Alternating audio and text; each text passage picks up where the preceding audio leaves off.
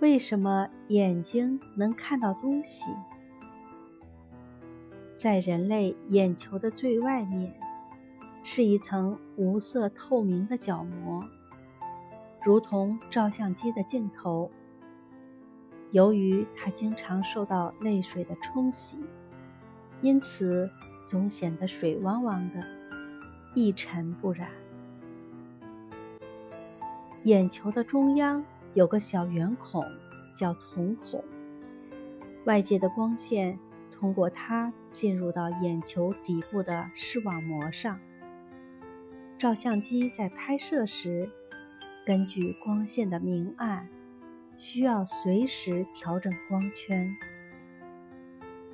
瞳孔也一样，当光线太强时，瞳孔会慢慢缩小，挡住过多的亮光；当光线太弱时，瞳孔就会自动放大，以便让尽可能多的光线进入。照相机中的胶卷是最后感光成像的部位。人眼的视网膜也具有类似的功能。视网膜上有无数感光细胞，当它们接收到光的刺激信号后，会将信号。转变为神经冲动，通过视神经的传递，传到大脑皮层的视觉中心，这样人就能真实的感受到外界万千事物的形象和色彩了。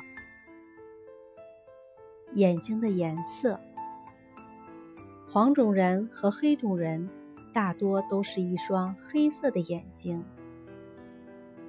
白种人的眼睛则有好几种颜色：蓝色、绿色、褐色、灰色、黄色。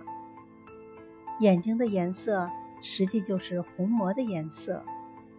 虹膜中存在着色素，色素量最多的就形成黑眼睛，稍微少一些的就成为褐色眼睛。